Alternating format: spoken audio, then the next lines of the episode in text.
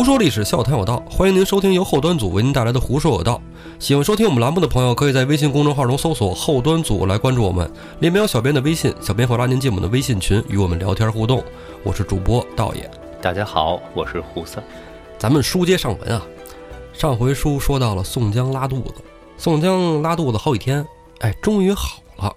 好了呢，他又想寻思着找这个哥仨聊会儿天儿。耐不住寂寞，哎，哪哥仨呀？首先要说神行太保戴宗，对，宋江去找他，知道这个戴宗肯定上班是吧？嗯，在单位去找他，哎，没在单位，跟单位同事一扫听，说这个戴宗啊，平时在城隍庙里边歇歇对，啊。然后宋江到城隍庙里一找，没有，不在。哎，你发现没有，也是个单身，啊，对，全是臭单身狗，没家室是吧？对，然后呢，那就找李逵吧。嗯，李逵呢是一个狱卒。对，啊，到牢里去找他去呗。又是一个单身狗，哎，也没在。人们那就问说李逵呢在哪儿住啊？有有没有家呀？他哪有家呀？哎，一会儿东头，一会儿西头，对逮哪儿是哪儿逮哪儿，睡哪儿，有时候还在牢子里睡。那没在，那就找张顺去吧。张顺之前也打招呼了，说有事儿可以去浔阳江边找他。嗯，一去，人说：“哎呦，我们张大哥没来呢。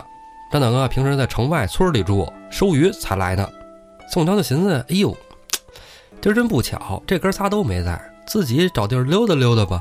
反正身体也好了，缓缓劲儿，找地儿转转，就沿着浔阳江边就溜达，就看一酒楼。嗯，哎，这酒楼上面挂一旗子，嗯，哎，这青白布上写着“浔阳江正库嗯，”啊。宋江说：“哎，这地儿可能不错。哎，看着这个装修的也挺不错，富丽堂皇的啊，好几层，进去吃个酒。哎，你知道我这是想什么呢吗？嗯，我说这就是在宋朝，这要在现在就自个儿在家玩手机了 刷朋友圈是吧？啊刷微博。啊，哎，这浔阳江正库啊，嗯不是酒楼名字。嗯，你说以前啊，这酒楼名字这牌匾都在正面。嗯，咱在街上，除非这是一个丁字路口，嗯你正对着没准有个店，你能看见名字。但凡要是在侧面的店，你先看到是侧面的旗子。哦，你看那个古代，就咱们现在去一些什么古镇什么的，你看他们都有那个仿古那个旗子在侧面挂着。对，为的就是什么呀？街道你要不是正面来的时候，你看不见人这个哎牌匾哈，对你这从侧面哎就能看见了。立体的广告，对，现在咱没有了，现在大部分都是正面的牌子。那等宋江走到正面一看，这酒楼的名字“浔阳楼”。这浔阳楼啊，宋江在运城时候就听说过，嗯，这可是一大去处。宋江说：“那既然到这儿了，咱得进去尝尝。”宋江往楼上走。咱话说回来，这个匾额，这个浔阳楼，这可不是一个一般的楼啊。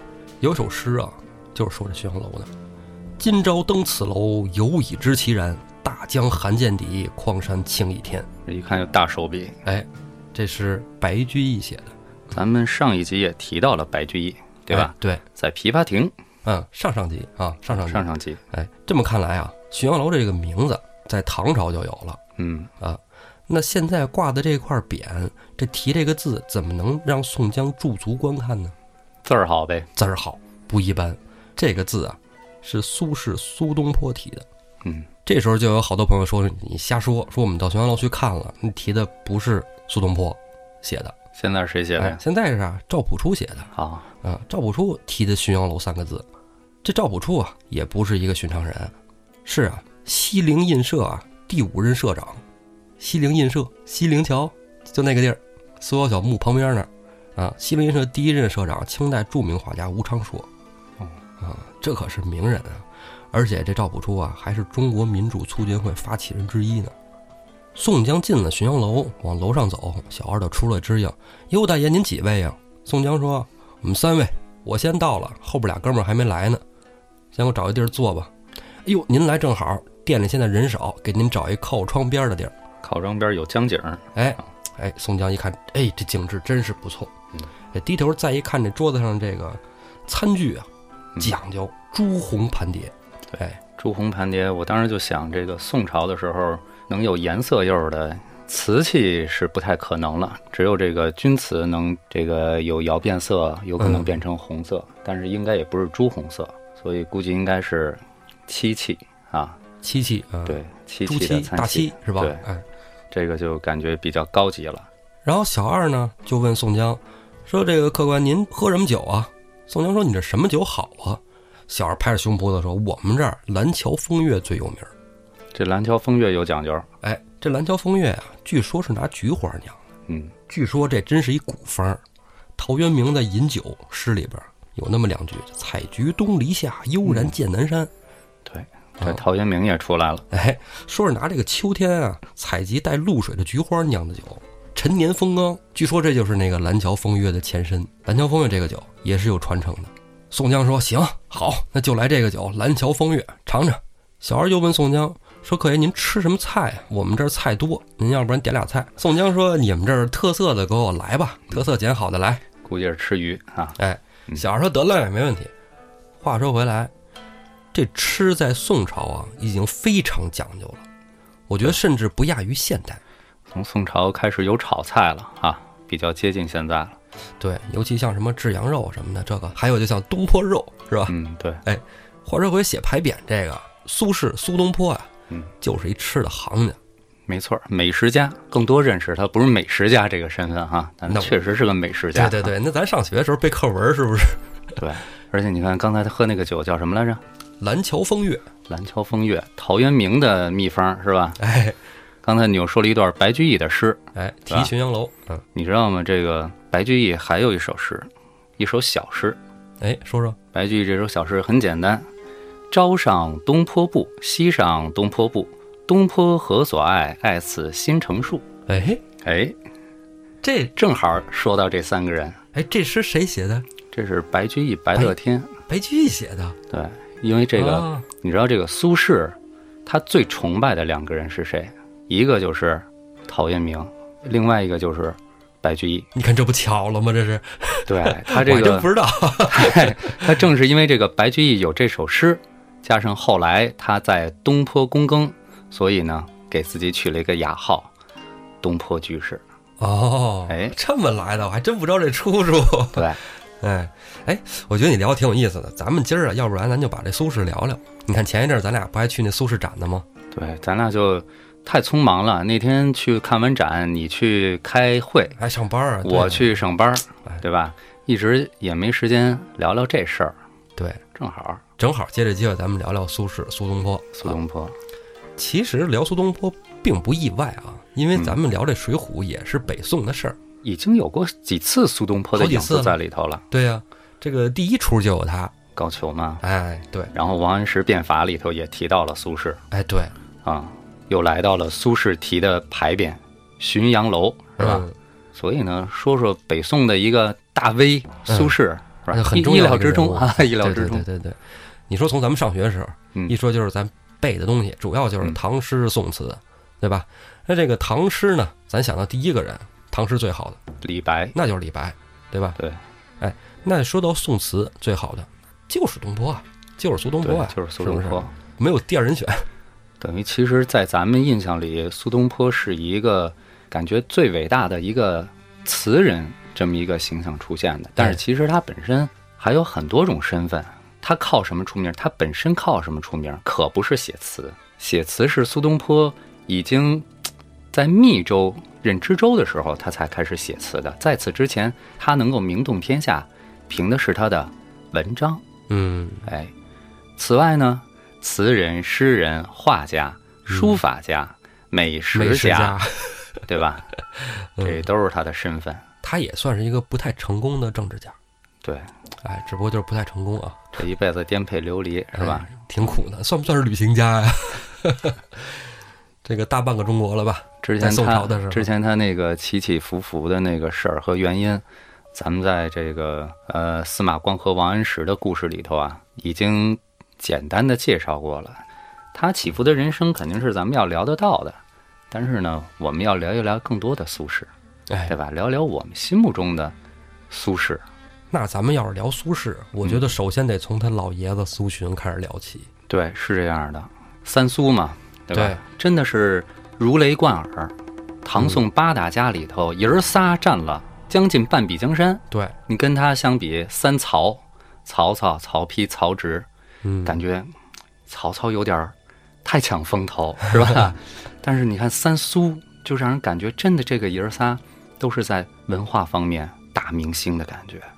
对，哎，刚才你提到曹植了，你知道就是王世贞评价啊，啊，说这个古代文人能让他敬佩的就三个人，嗯一个曹子建，一个李太白，一个苏东坡，啊，你看这三个人都是真的是非常浪漫的才子型。一顶一的才子啊。对，那咱们说苏洵啊，嗯，苏洵其实一开始的时候有点不学无术，苏洵咱们都知道，《三字经》里有啊，二十七始发愤啊，说的就是这苏洵啊。对，二十七才开始好好念，其实他之前也念书啊。你哥咱们现在二十七都都 都读博士了，对 对对，一直上学都读博士了，更何况他们那个时候读书的年代更早，考试，哎呀，嗯，他真是真是大龄考生啊。苏洵一开始比较躁，特别躁，他就觉得就是说，哎，自己读了点书可以了，开始游历山水，结交朋友，确实也真是不少朋友啊。他当时是这样，苏洵他爸，也就是苏轼他爷爷，叫苏旭，本身也是个文人。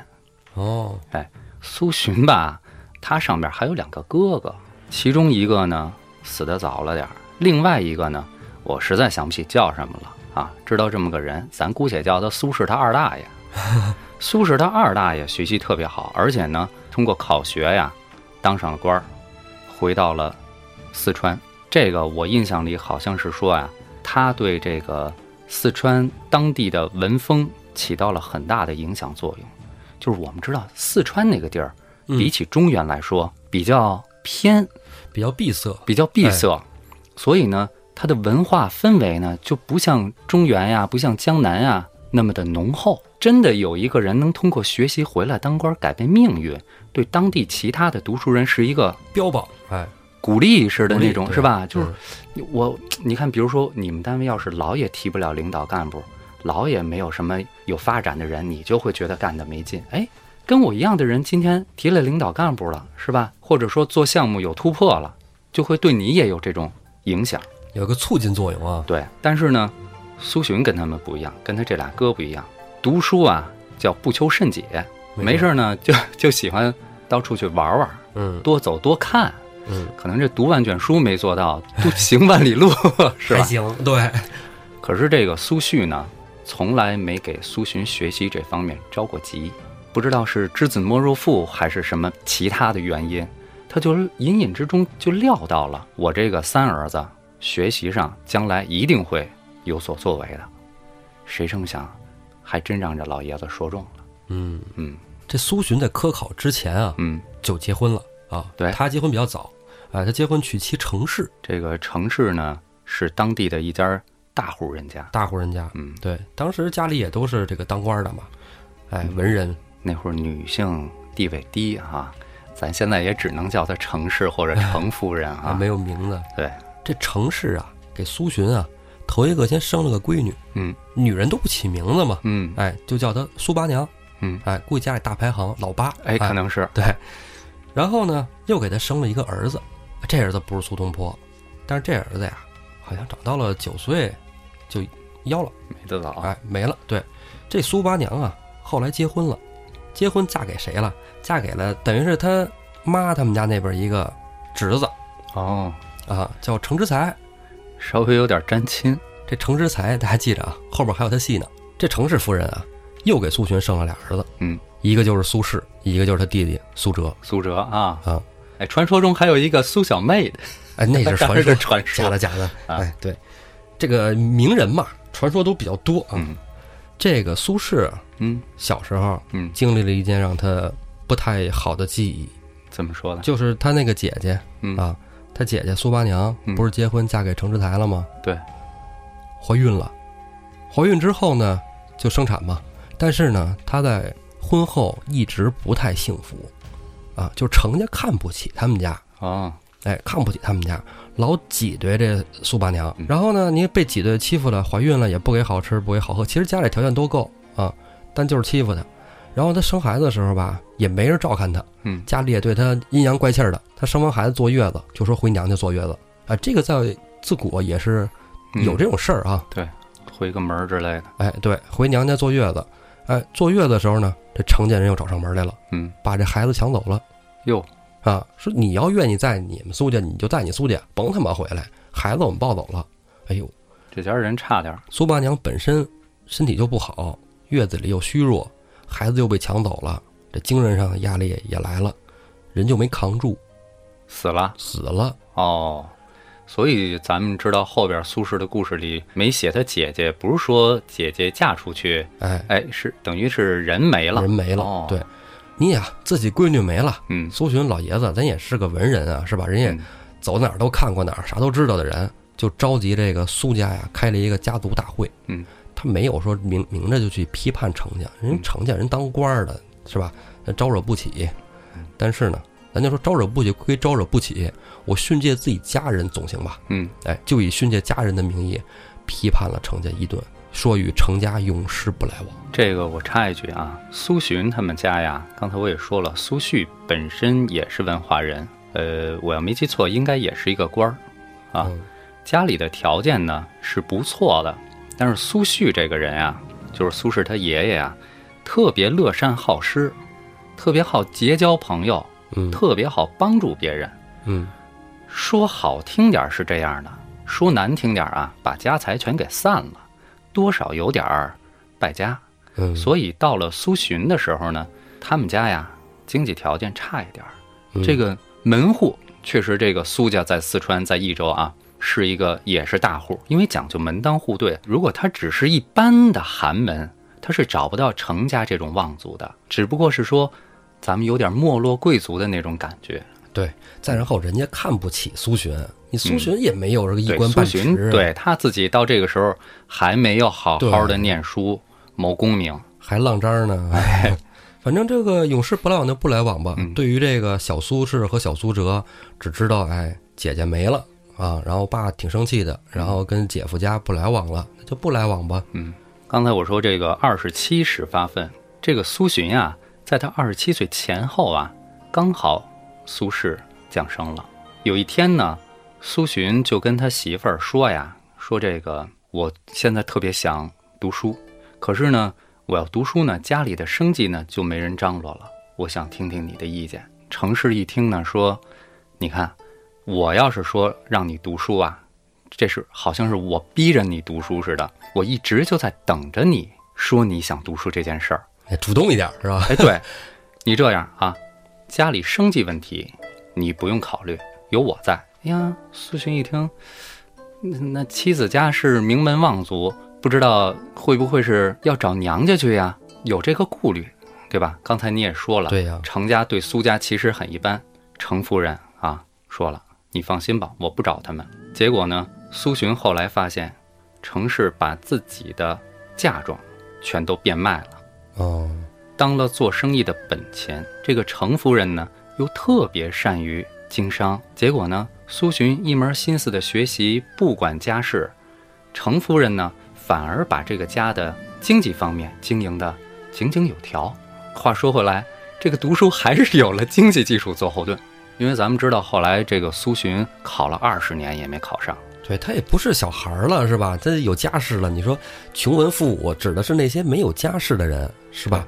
我寒窗苦读去，但是这个几次落榜呢，对苏洵来说呀，并不全是负面的意义，因为当时北宋啊，他这个科举考试啊要写骈体文，这个咱们讲王安石跟司马光时候我说过了，苏洵啊不是学习不好考不上，他就是不擅长写这种虚头巴脑的东西。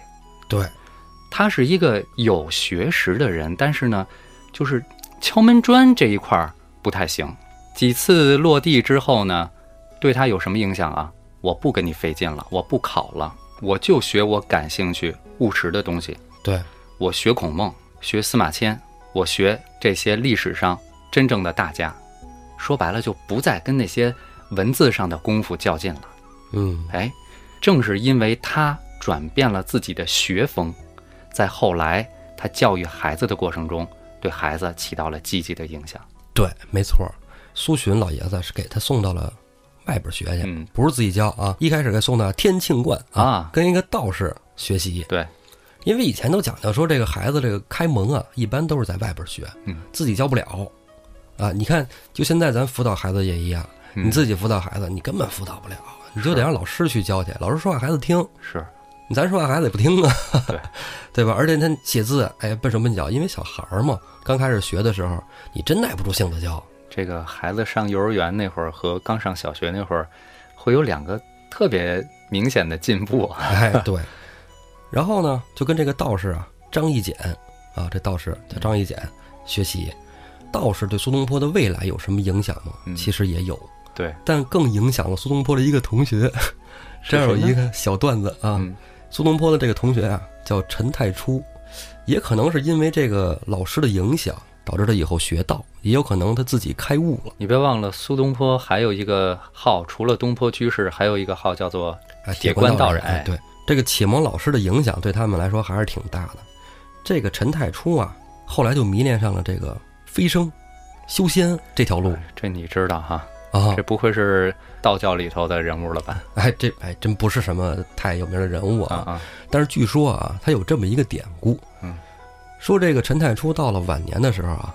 到处上朋友家，哎，去串个门儿，嗯，然后讲讲这个修仙、修道、修仙，对，哎，因那会儿人不讲究这个嘛？对。然后同学什么的也愿意听他讲讲，然后练练什么呼吸吐纳之法。哥现在就教你养生啊！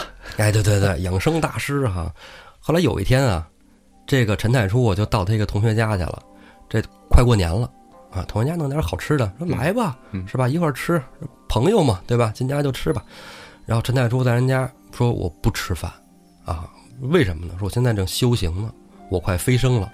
哎，这家人说哟，快疯了！陈大师，您您您要飞升了，这这这，要不然您是吧？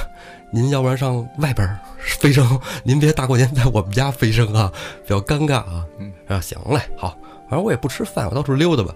哎，溜达溜达就到这个朋友家门口那门墩那儿坐上。嗯，哎，这一坐下，飞升了，飞升了，嗨，白昼飞升，没气儿了。下午的时候啊，人以为在那打盹呢，没理会儿。说到晚上天凉了，那冬天嘛，天凉了还不就走了？过年嘛，你一宿没动。啊，除夕就在那冻了一宿。其实啊，人已经飞升了，驾鹤西去了。等初一早上起来一开门，是吧？这个下人一开门，哟，这这这不是咱家之前那客人吗？这不是陈道长吗？嗯，陈道长怎么没走啊？说要飞升了，咱不是给请出去了吗？哎，是啊，想叫醒陈道长，嗯，哎，叫不醒了。然后下人赶紧就回屋跟老爷禀报啊，老爷老爷不好了，那个那个陈道长陈大师在门口这儿，这个羽化登仙了。说成白话就是大过年的门口死一人，哎是，人家里看，哟这太丧气了，然后就让下人去给他抬走。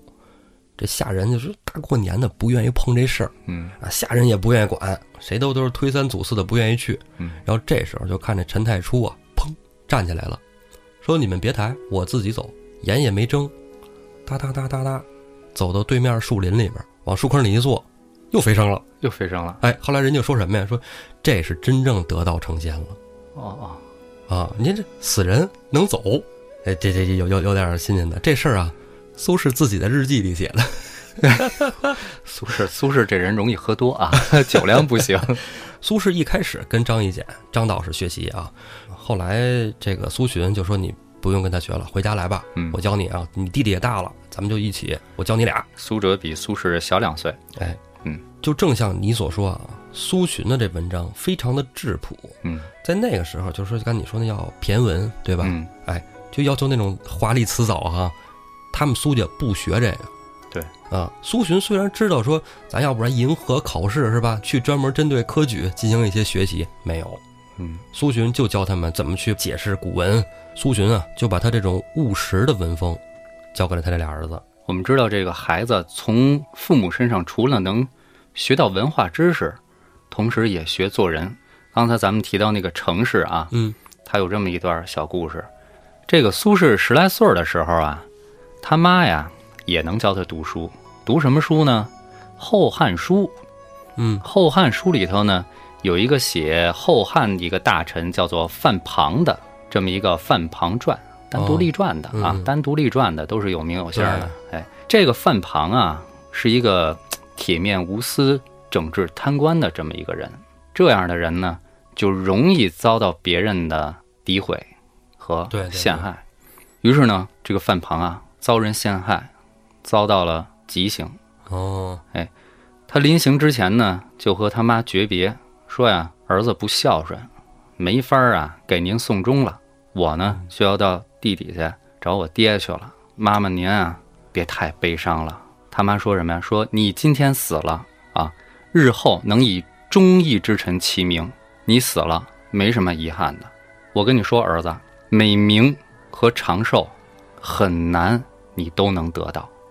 嗯，这就是母亲交代孩子。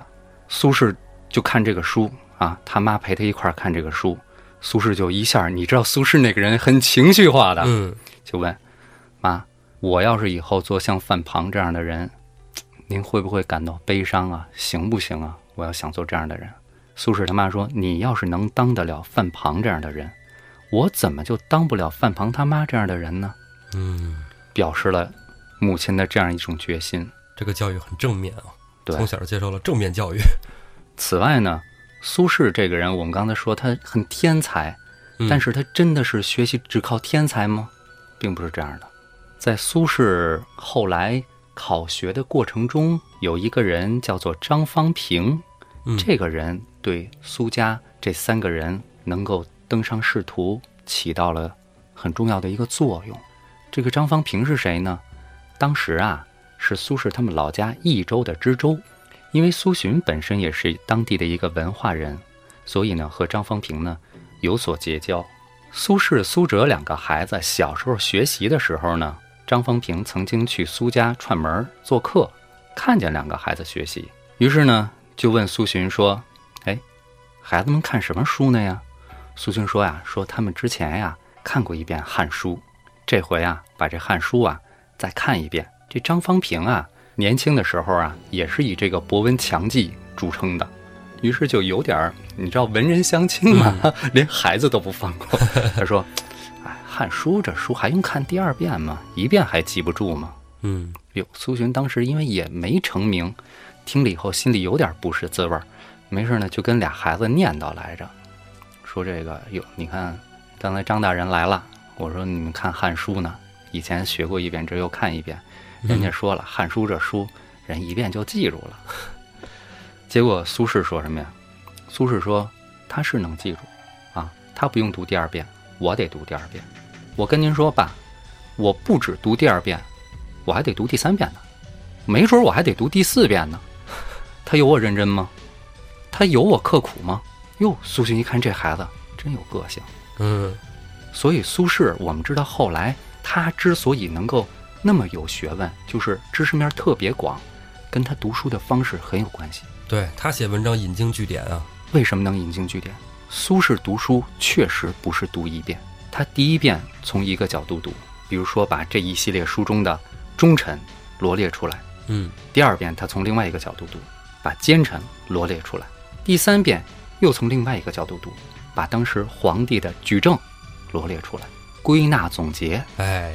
是。非常刻苦，所以说我们表面看到的天才，就还是我原来说那个句话，我们不能老看见美丽的浪花，我们要看见浪花下面的深海。对，哎，就是别人并不知道他付出了多么大的努力。嗯，说半天苏轼怎么学习啊？嗯，学习是真刻苦。其实学习完了之后还是要考试，最主要，对吧？对，还是要科举。对，哎，那科举考试之前还有一件大事要办，成家呗。哎，先成家。嗯，后立业嘛。哎，你知道为什么得先成家吗？不知道，我不知道你看过没看过电视剧《知否》啊？你你你你算了，你没看过。知识盲区就是电视剧和电影，你没看过《知否》里演了就是什么呀？就是科举的时候张榜那天啊，啊，看榜上有谁有名字，不大家就高兴吗？哎呦，儿子有你什么的啊啊！妈妈，你看我上榜哦，你得有共同庆祝的人是吗？不是哦，不是，是谁看见你在那儿庆祝了啊？人家就来抢亲。哦，那些大商户、大老板投机主义，想让自己的闺女嫁给这些哎中举的这个世子，因为你光是有钱让人看不起，哎，啊、对，他没有社会地位，对，哎，只有这个做学问的人，有学问的人才有社会地位嘛，对，文人世子。宋朝文人是不是有身份嘛？对对对对对，啊、在苏轼十九岁的时候啊，嗯，他爹就给他找了一门亲事。嗯，等会儿啊，你是要开车还是要？说真的，讲讲事儿啊，讲事儿啊，好吧？哎，你看我我刚才怎么说的？我刚才说的是，是苏洵给苏轼，是吧？嗯，爹给儿子去找了一门亲事啊，哎，亲事，嗯，对。但是野史里不这么写。嗯，你看你还是要开车，嗯，不是，我讲野史怎么就开车呢？这不是？野史里记载啊，是这个苏轼还有一个老师啊，这老师啊叫王芳，嗯啊，王芳啊。是眉山清神钟古岩书院的教授。嗯。啊，是他的教书先生。嗯。苏轼在那儿求学的时候呢，就是这个王芳的学生，而且是他最喜欢的学生之一。嗯。啊，说这王芳啊是一个乡贡进士，桃李满天下，倍儿有名儿，啊，所以苏洵才把儿子送到他那儿去。这个乡贡进士就是考进士没考上的，哎，就是贡生。对，是吧？对，哎，说有一天啊，王芳带这帮学生啊春游嗯啊，春游在这个中岩寺里边儿嗯玩儿啊，孩子们玩儿都挺欢快的。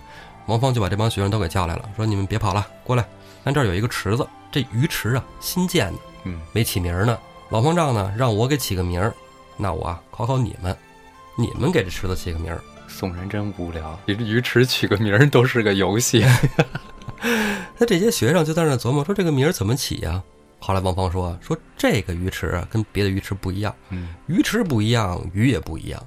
说着，拍了两下手掌，这水池里的鱼啊，乒乓五四，跃出水面了。嗯哎，蹦完了又落到水里。王芳说：“你们起名吧。”说这个同学们啊，就说啊，有人说叫这个跃鱼池，说嗯鱼跃出水面了，是吧？嗯有人说跃不够大气，飞鱼池，飞他妈什么鱼？飞鱼池啊，跳鱼池啊，孩子嘛，东一嘴西嘴的说。等到最后了，别人都说完了，就剩苏轼没说了。嗯哎，苏轼这时候说：“呃，我觉得应该叫浣鱼池。啊，”哎，王芳说：“哎，这名字真好，哎，挺有意思的跟。别人不一样。哎然后呢，王芳呢回到家呢，就跟自己家孩子们一块儿吃饭啊，老婆孩子一块儿吃饭的时候，就提起这件事来了。嗯就觉得哎，今天我让让同学们给那个中岩寺那个鱼池啊，嗯这个起名儿。嗯你们猜苏子瞻起的什么名儿？嗯这时候啊，王芳的女儿嗯拿张纸条写了下来，递到他爹手里了。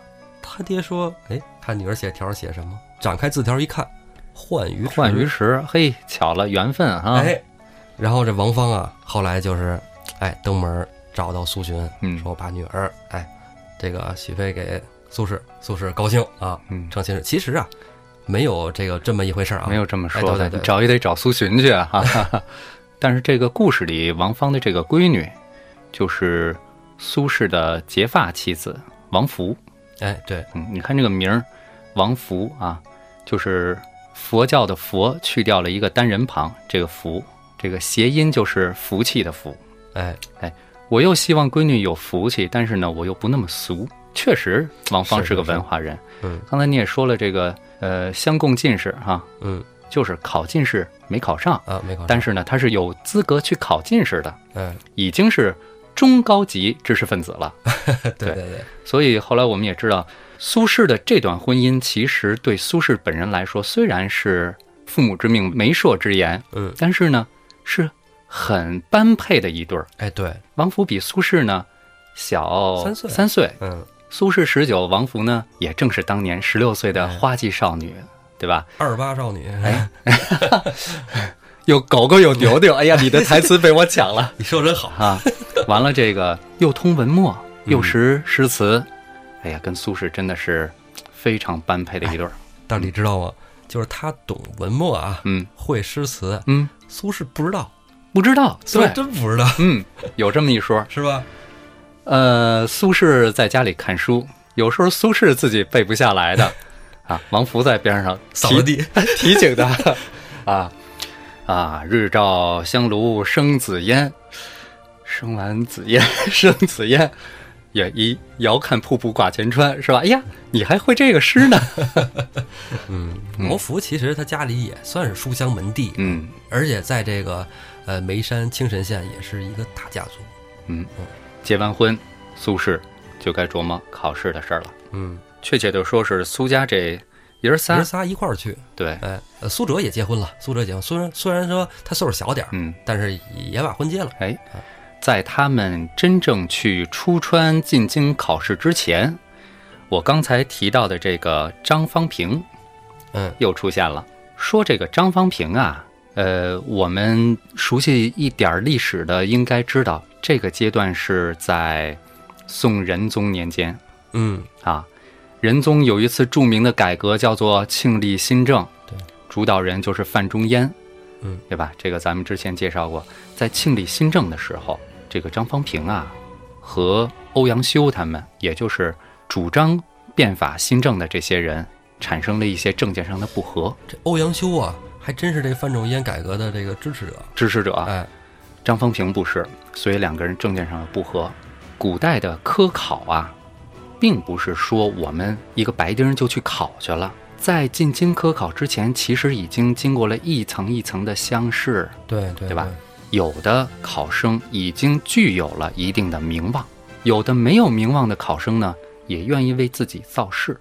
苏洵呢，也希望给自己的孩子找到一个引荐的人，于是苏洵就找到了他的故交张方平，把孩子们的文章，苏轼、苏辙的文章给张方平看了。张方平惊为天人，你儿子进步太大了，写的文章太棒了。可是呢，我在文坛的地位不值一提。嗯你找我给你引荐呀，起不到什么实际的作用。我给你推荐一个人，由他来给你引荐，一定效果特别好。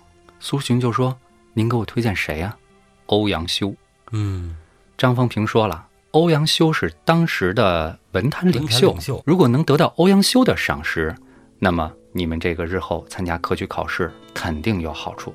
可是张方平，咱们刚才说了，他跟欧阳修是政敌，没关系。宋代就有这个风气，咱俩政治上的不合是政治上的不合，但是在为国家选才这一块儿，谁也不含糊。啊，就事论事，分得特清楚。于是呢，带着这封介绍信，苏洵就把文章送到了欧阳修的手里。后来的这段故事，好多人应该都听说过，也传为佳话。嗯，我们所谓的“出人头地”这个词，就是出自欧阳修之口。说的是谁呢？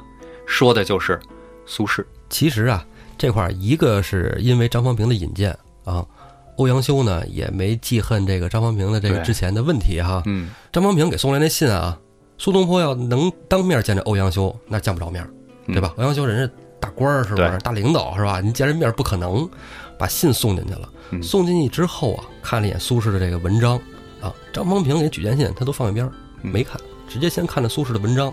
看完以后啊，欧阳修给了这么一句评语，就是“读苏之信，喜极汗下”。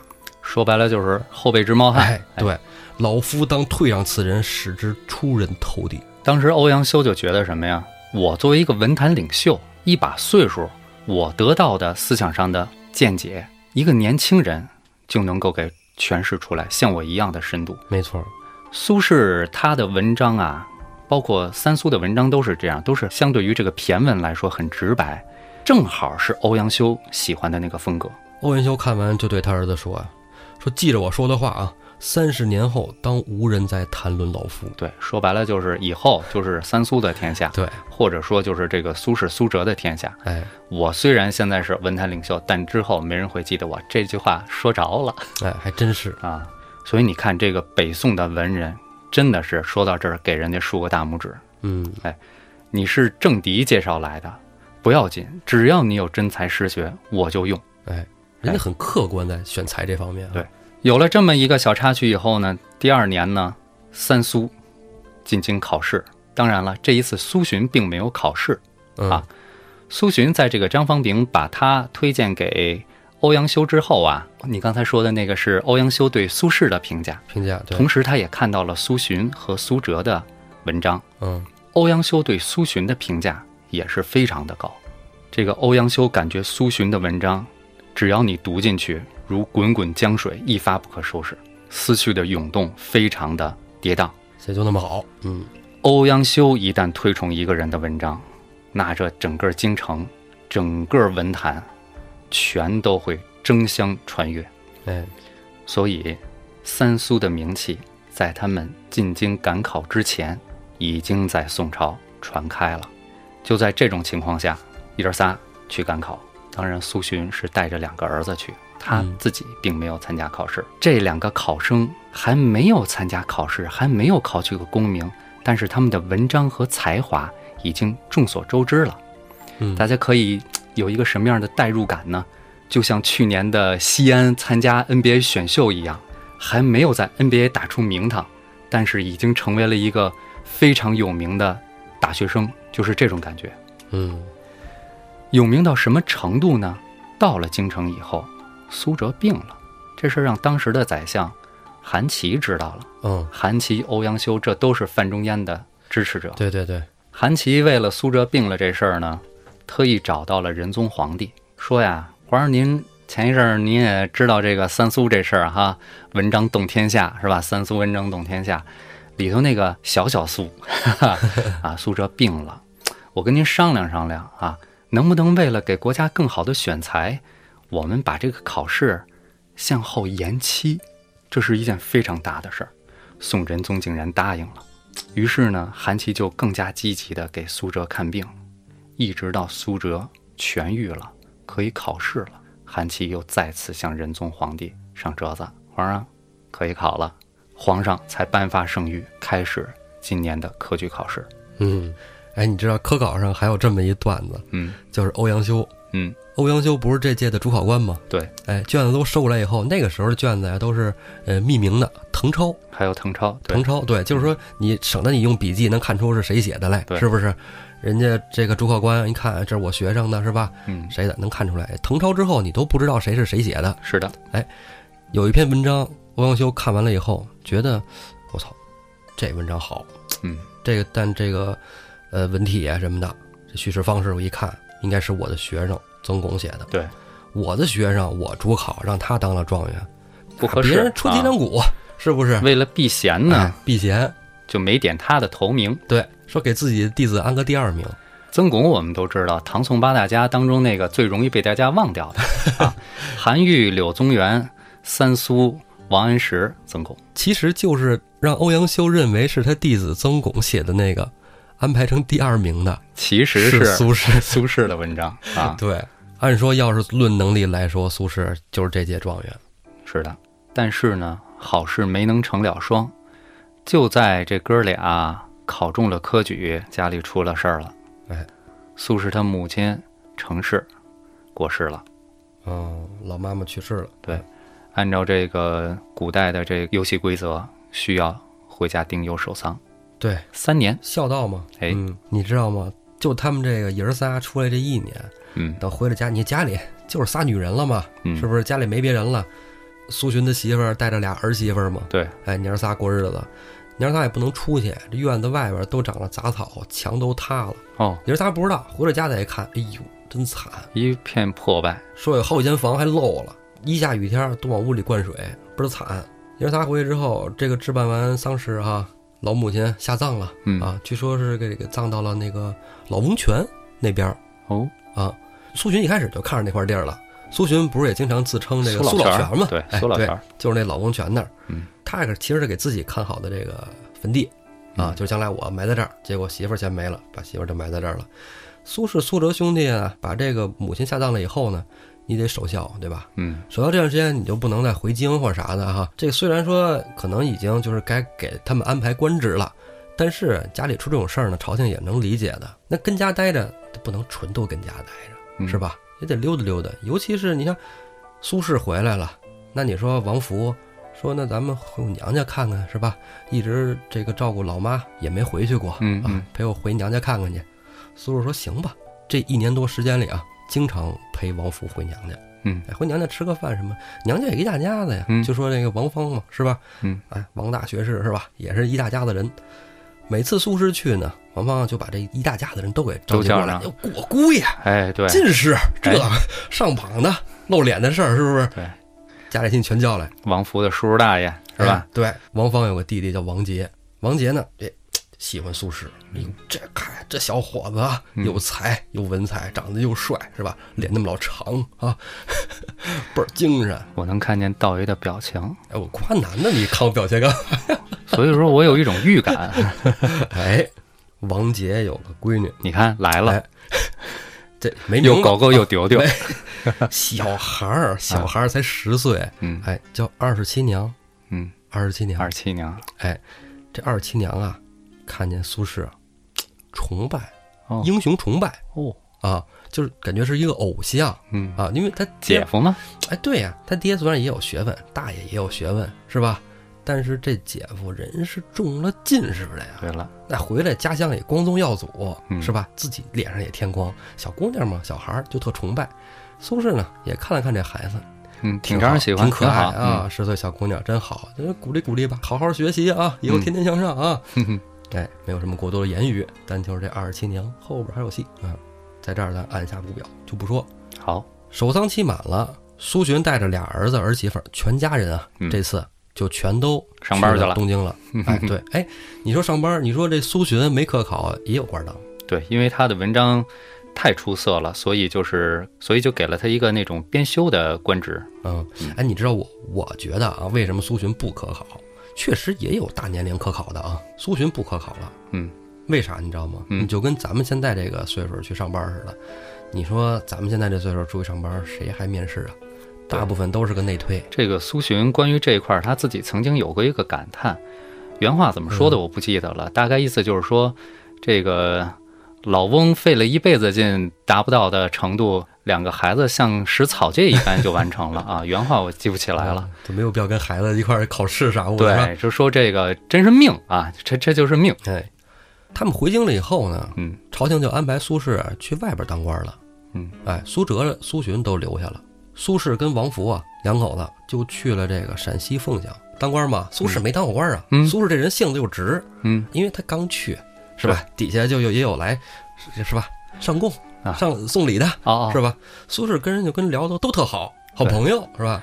苏轼一特点就是看谁都好，对，哎苏轼一句名言嘛，天下无坏人。对，没坏人。然后王福啊，就跟苏轼就说说，要不然你这样，你招待客人的时候呢，我不出来，嗯但我在屏风后边我听着着点儿哎，啊对。然后晚上呢，咱俩再聊聊，哎，对，再再聊聊，我再跟你说说。啊，对，我觉得你还是把人都想太好了。对，嗯，果然，王福听了几天以后啊，有一天就跟苏东坡说说，你看这个人谁谁谁，这人是心里有鬼，嗯他来给你送礼来是想让你把你拉下水的，嗯，这个礼不能收，啊嗯，这人也以后不要来往。对，然后那个人，你看他是一个阿谀奉承的来了，就夸你。哎，这种人也不能结交，就给苏轼啊嗯提了好多建议。苏轼对这王福呢也是，哎呀，又高看一眼，啊哎呀，阅历可以嘛？上得厅堂，下得厨房啊，小能手儿。嗯 在凤翔待了三年，苏轼初入官场，嗯，三年换任了北宋的官职三年一个任期，啊。嗯三年之后呢，就回京了。嗯回京以后呢，这时候已经是英宗了。英宗就准备封这个苏轼啊为翰林嗯，啊。这时候韩琦出来反对，为什么呢？韩琦说苏轼太年轻，啊你现在给他这么一个位置，招人嫉妒。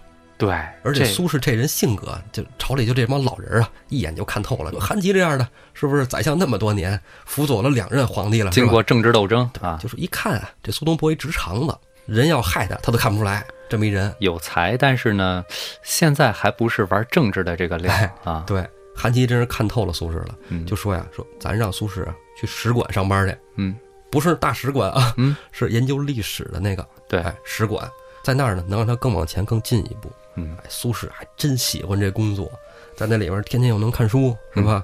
研究历史，嗯有好多这个手稿。嗯，他在研究这个各种手稿的这个过程中啊他，欣赏人家书法，他把这个书法又更精进了，对然后里边还有好多字画，嗯，是吧？这书画艺术又更精进了。对，但是好事总是过得特别的快，嗯，坏事马上就要到来了。对，嗯苏轼的结发妻子王弗命不久长，病故了，病故了。留下一个儿子，啊，嗯，苏迈，苏迈，嗯人就没了。没了之后，苏轼伤心，真伤心，结发妻子嘛，对，而且是吧，又跑那么老远到陕西去陪着一块儿去，这个王福咱们刚才说了，他是识文断字的，而且呢，文化水平呢挺高的。跟苏轼，你看苏轼这么有情趣的人，如果是一个很粗俗的悍妇，或者是普通人家的这个大老娘们儿，大老娘们儿啊，这个可能跟嗯苏轼啊比较无趣，是吧？对，所以王府很投他脾气，你刚才又讲了，又能给他识人、对，看人，对吧？出主意，又能陪他，我想必陪他吟诗作对都是没问题啊。没了，王福还是一大厨子，做啊饭又好吃，是吗啊，都给苏轼惯的，那么爱吃，就是因为这媳妇儿厨艺好。啊，据说啊，这东坡豆腐啊嗯是王福做的，啊，是吗？苏轼非说是自己做的，跟人吹牛，啊，结果后来就传成了苏轼做的。哎，反正怎么说，王福这人就是没了。嗯，这坏事啊，一来呀、就接二连三的来。祸不单行嘛。哎，之后没过多久，老爷子苏洵没了。哎，这就又涉及到需要回乡兵攸，哎，又是三年。守孝三年。哎，这回苏轼、苏辙拉着一家老小，嗯，带着老爷子还有苏轼媳妇儿王福的灵柩回老家了。回了梅州啊这兄弟俩呀，回去之后把老父亲也葬在了那个老龙泉那儿，啊，跟母亲合葬了嗯。然后呢，在这个旁边儿，啊，隔了好几步，哎，把这个苏轼的妻子王福也下葬了。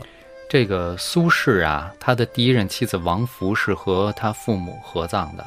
苏轼、苏辙两兄弟把老父亲下葬了以后，苏轼把自己的妻子也下了葬。之后啊，据说还花了一千多两白银给老爷子修了个庙。嗯然后苏轼啊，又在这个坟茔旁边啊栽了三千株松柏。守孝之后，你说这王府也没了，这娘家不能说就不回了，对不对？嗯这还是亲戚啊，咱该走的也得走动啊。对，哎，苏轼没事就过去说看看老丈杆子，是吧？嗯哎，老老丈杆子，哎，就说 是不是闺女啊，媳妇儿没得早，是吧？您闺女多好多好，对我多多照顾多照顾我们。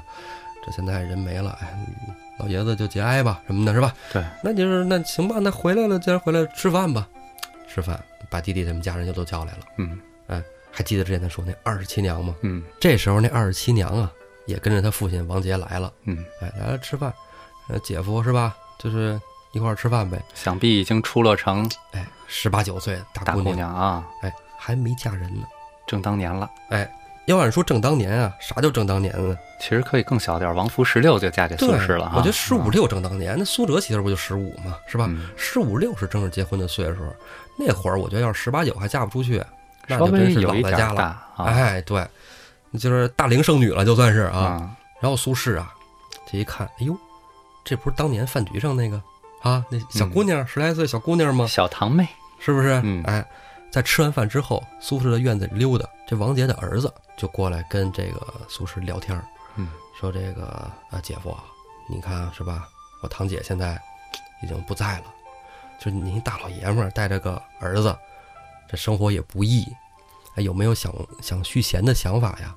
啊，苏轼说，嗯，确实是我这这个上班啊，这朝廷派我去哪儿也不一定，对啊，我不能拉家带口的老颠沛流离的跑、啊。这时候我要没记错，苏麦应该是四岁左右，你三四岁的孩子正对呀，那孩子是吧，也得有人看啊。后来苏轼说说也有个想法哈、但是现在就是，呃，你堂姐刚没，我现在不想这事儿。嗯然后呢，这个王杰的儿子就说说这个，说那个姐夫，你看我妹怎么样？嗯，咱不说结婚啊，我堂姐这个是吧，刚下葬，咱不提这事儿啊。我跟你说啊，这事儿我悄悄跟你说，姐夫，我妹一直等着你，没嫁人。苏轼说哪个你妹呀、他说我们二十七娘啊，嗯二十七娘啊，现在你看都十八九了，不嫁人，死活不嫁，撅了好几家了，就等着你回来呢。话说，你知道这是怎么回事吗？嗯，有传说啊，说这个王福在最后几年的时候，他生病了，嗯，生病他知道这个病啊没得治，命不久长，对，嗯就给他们家写信了。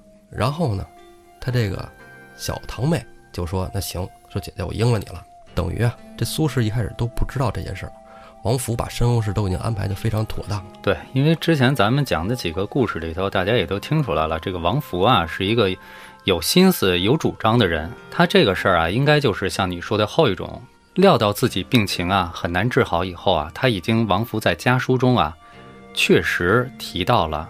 这种情况下，他首先想到的是他的孩子。对，孩子，那么孩子天然跟谁更亲，交给谁更放心呢？自己的妹妹，孩子的姨娘。这个苏轼呢，并不知道这件事情。但是你刚才提到这这个二十七娘，其实就是我们知道苏轼的第二任妻子王润之。对哎王润之，她其实，在一那样的一个年纪当中的一个少女，这种终身大事又是姐姐托付的，其实在他心里头是有很大的影响的。他心里也喜欢，主要是是这样的他心里要不喜欢也没人见人爱苏东坡嘛，嗯是吧？花见花开是吧？哎，这个王润之嫁给了苏轼以后啊，对苏轼的孩子还真不错，真是拿这个苏迈视同己出。嗯对啊，虽然他后来啊又生了两个孩子，苏代、苏过嘛，嗯对吧？咱这就是跳过去说了啊，嗯插一嘴，王润之去世了以后，苏轼给王润之的这个墓志铭上边，嗯，真就写的就是说视三子如一，啊，嗯就真是拿苏迈当亲儿子那么照顾的，根本就没有说这个有偏袒什么的，爱出于天。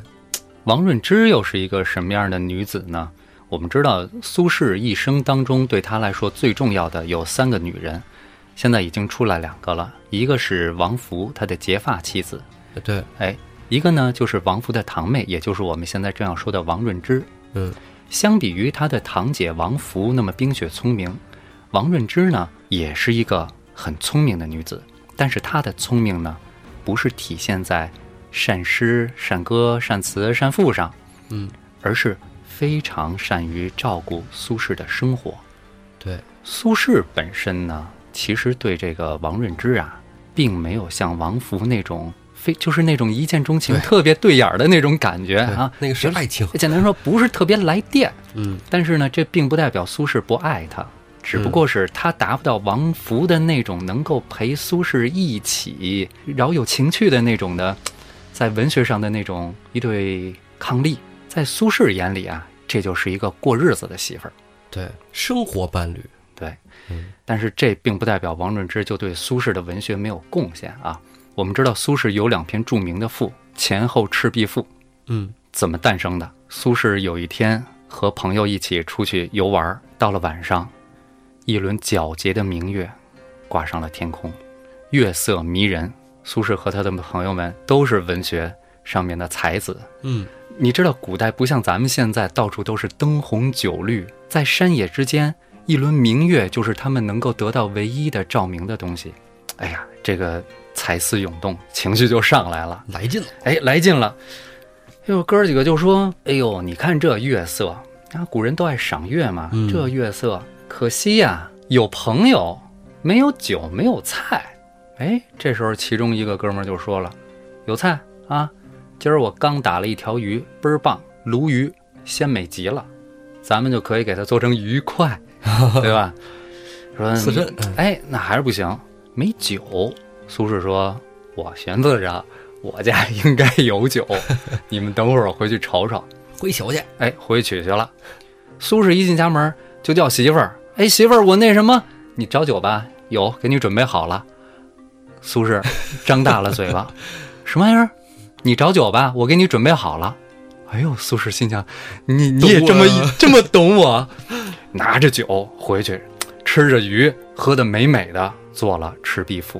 还有一次，苏轼在院子里头，正是春天的时节啊，一个月亮非常明亮的夜晚。啊哎，大多数他们写诗都是这样，像李白也是“月亮啊床前明月光”哈明月。几时有，哎把酒问青天。这个王润之就说：“你不如叫上三五好友来咱们家里头一块儿吃点儿喝点儿，对不对？你不就喜欢这样吗？”哎呀，苏轼也很吃惊啊，因为就是赏月、品酒、吟诗作对，是文人才有的那种情调嘛。于是呢，就听了王润之的建议，找来了好朋友一起啊饮酒、赏月，同时呢，为了感谢他这个妻子王润之，给王润之写了一首词。这首词是这样的：春庭乐舞，摇荡香劳光玉舞，不转回廊，半落梅花晚晚香。青云薄雾，总是少年行乐处，不似秋光，只与离人照断肠。这首诗真的是非常少的啊！我们知道苏轼给他的几个妻子前后都写过自己的诗词，与王润之有关的只有这一首，而且写的非常的美。娶完了王润之回去以后啊，这叫续弦，嗯，对吧？哎，续完弦，带着儿子，带着媳妇儿，还是得回京上班，嗯，对吧？又出事儿了，赶上了王安石变法。哎，对嗯，这个就接上咱们之前说过的那期。对，咱们书不重叙啊。嗯，王安石变法，哎，就王安石啊，这属于一个新党一派，以司马光为首的旧臣呢，又反对王安石变法，对被称作旧党。苏轼呢，站到了旧党这一边。那这时候王安石当权，所以苏轼啊，觉得跟这帮人尿不到一壶去，嗯，就说我申请外调，对啊不当京官了。哎，就到了杭州当通判。对，通判就相当于副市长。哎，对，杭州这地儿美啊，苏轼喜欢呀。啊，苏轼喜欢，那喜欢的人多了，为什么都喜欢呢？景美，人也美。那么苏轼这样一个大才子，他到了杭州这个地方，会发生什么样的故事呢？苏轼被很多人称作渣男，就都是在这段时间产生的。那么苏轼到底是不是个渣男呢？咱们啊，下集再说。